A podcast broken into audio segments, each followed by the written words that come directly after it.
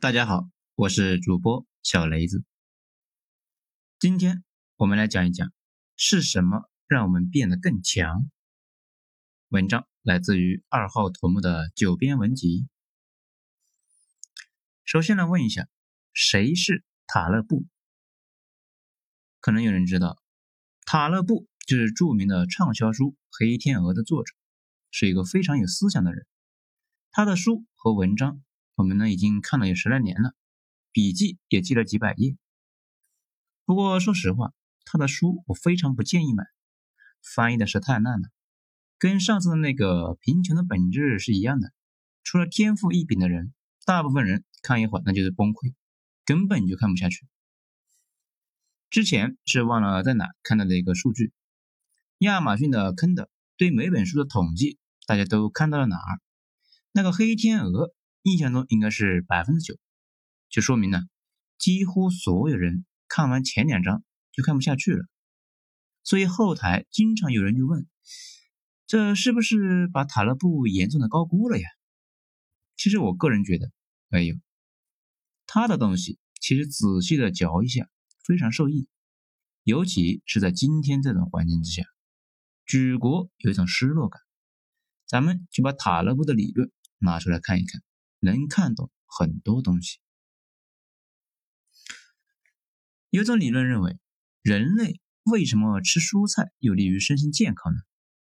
因为蔬菜可以给大家补充一个维生素和纤维素，是我们饮食营养的关键因素。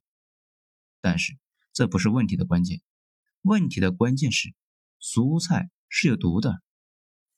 蔬菜在进化的过程中，为了防止兔子吃它。都纷纷进化出来了一种毒素，争取呢让兔子吃了之后就闹肚子，或者是精神恍惚。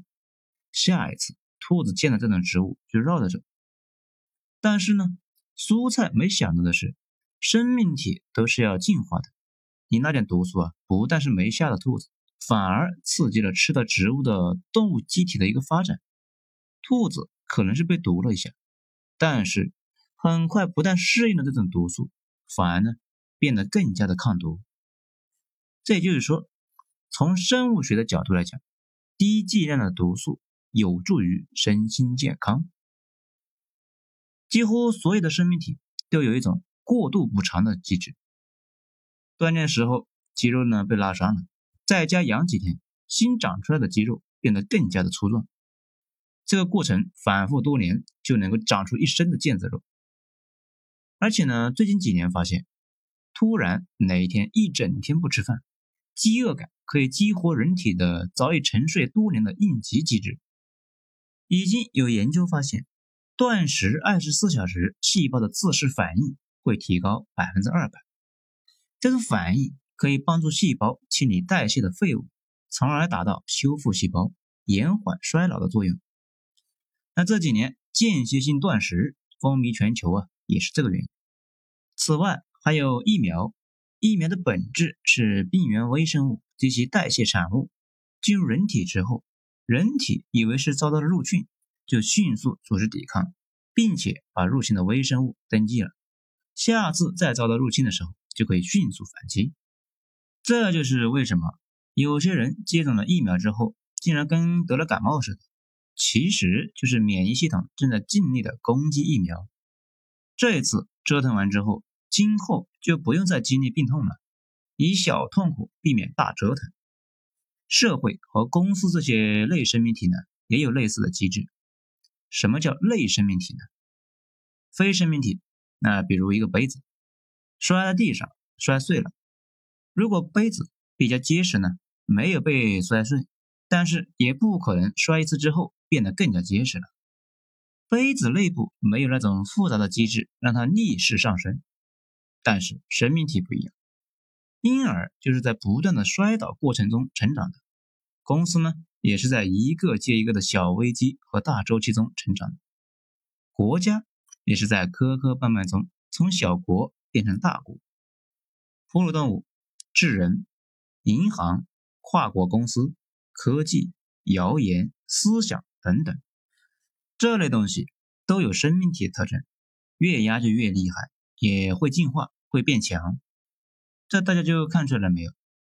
有机体或者说生命体都有类似的能力，经历小的刺激和压力，使我们恢复过来之后更加强大。非生命体却没有这个能力。用塔勒布的话说，这就是叫做反脆弱能力。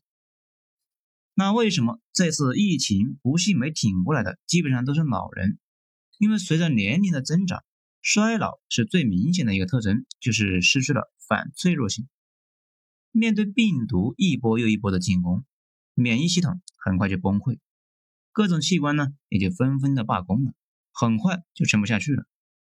但是年轻人的免疫系统就跟一个现代国家的国防系统似的，面对病毒的入侵。迅速发布了一个动员命令，所有的资源送到免疫系统，抵抗病毒一次又一次的进攻之后，不但没变弱，反而呢变得更强了。最终坚持了几天之后，病毒被压制，人那也就痊愈了。咱们再说一下创新的来源，创新这个东西呢被严重的高估了，尤其是我国以前有一个阶段。啊，动不动就中国人缺乏创新能力。其实西方有一句谚语“必要性是发明之母”，几乎所有的发明都是为了解决具体的问题。我呢，在一家科技公司混，这些年亲眼目睹了一些领域，我和我的同事们做的工作已经基本上和美的持持平了，很多领域那已经完爆他们。我的几个哥们呢，所在的几家科技公司也有整个全世界业内数一数二的一个技术优势。我这些年亲眼目睹过一些科技创新、技术创新，往往是一群人为了解决一个具体的问题，解决了一连串之后，重新审视，发现已经有了一个了不起的创新。我们前面也提到过，为什么说欧洲呢，在近代会迅速的追上东方？并且领先于东方呢？要知道，当初他们去美洲的时候的船都是从穆斯林那里学来的，穆斯林又是从中国学的。但是，开启了大航海时代之后，需求暴涨，为了应对频繁的大洋贸易，那就需要狂点天文方面的技能点，不然呢，你都不知道你在哪。为了防海盗，就得狂点火炮的技能点。欧洲打成了一团。人口呢严重不足，就得研发火器来以一挡十。而在东方，中国什么都不需要，确实是不需要啊。大清的名将福康安在尼泊尔见识过英国人的火器，当时清兵横扫了玩火器的那帮人。你们说说，福康安他会对马格尔尼的火器操练感兴趣吗？后来大清呢又被揍了。才开始长达了百年的改革和进取，一直呢折腾到了现代。到如今，无论是体制还是技术，都有了大量的创新。这一点，如果你是一个做事的人，自然就会有体会。所以，塔勒布认为，你缺乏创新精神，是因为你去面对的麻烦不够多。如果没麻烦，可以去找点小麻烦。为什么企业家厉害？因为企业家是以调动资源来解决复杂的问题而生的，时间长了，资源和解决问题的套路那都会多很多。每次用新办法解决一个新问题，就是一次创新。相比较而言，每天按部就班的人，相对来说用脑呢会比较少，锻炼的少，自然有些能力啊这辈子都训练不到。在知乎上，总有人会问。为什么有学历不咋地的买卖人呢，可以赚到名校毕业上班族都不敢想象的财富呢？原因很多，这就是其中之一。买卖人天天都在磨砺解决问题的能力，社会也是一所大学，他们可能学历不高，但是已经在社会大学里面拿到了博士学位。上班族往往磨砺的是给别人赚钱的能力，社会大学里面还在处于初中阶段。那自然是不能比啊！总有人说，人类从历史里唯一学到的就是什么都学不到。哎，讲真啊，说这个话的人肯定是个文人，因为他们自己什么都没学到。只有具体做事的人才能够感受到那种经验递层。正是因为一六六五年伦敦瘟疫，英国最先引入了垃圾处理机制，并且开始考虑搞自来水，把污水和饮用水分开，成立了现代公立医院，收治没钱的老百姓。人类呢，为了对抗海洋贸易的巨大不确定性，所以就引入了股票、保险和期货业务来对冲风险。俾斯麦之前的德国贵族差点在1848年革命中被屠了，所以。德意志帝国为了防止爆发革命，最早引入了社会福利制度，给老百姓上保险、发养老金。这也是为什么很多人说俾斯麦更像一个马克思主义者。事实上，我们生活中的几乎所有细节，包括红绿灯、靠右走、喝热水、手机、计算机、软件、互联网。都是历史上为了解决特定的问题出现的东西，然后融入到我们的生活。通过上面讲的呢，大家也都发现了，可以总结成一句话：适量的毒素会让生命体更加健康，适量的麻烦会让人和组织更强悍、更有创造力。之前呢，有个微博上面讲过，人类往往经历过一轮萧条或者是战争。在那之后，无论是经济还是人口，都会发生爆炸性的反弹。不仅仅是因为艰苦时期涌现出的强人，更重要的是，每次灾难之后，人们吸取了教训。